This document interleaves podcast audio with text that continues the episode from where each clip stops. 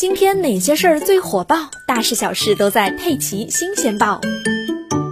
尼泊尔旅游局三月二十八日说，该局已经颁发第一张春季登山季从尼泊尔一侧攀登世界最高峰珠穆朗玛峰的许可证。尼泊尔旅游局当天发表声明说，三月二十七日获得首张攀登珠峰许可证的是一支九人登山队，成员来自美国、澳大利亚和加拿大。